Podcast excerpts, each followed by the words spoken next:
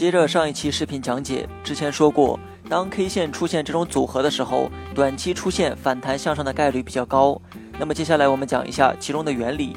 首先，足够高的大阳线说明短期多头上攻的意愿较为强烈，而对应的成交量很大，说明该位置有足够多的资金进入。资金介入的越多，该位置形成的支撑也就更牢固。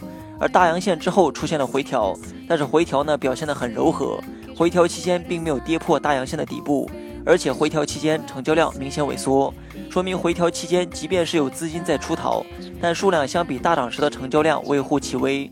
这种动作更像是一种洗盘。换言之，该涨的时候用大阳线涨了上去，但是该跌的时候却没有跌下来。那么在多头更胜一筹的情况下，短期将有继续反弹向上的概率。以上内容你学会了吗？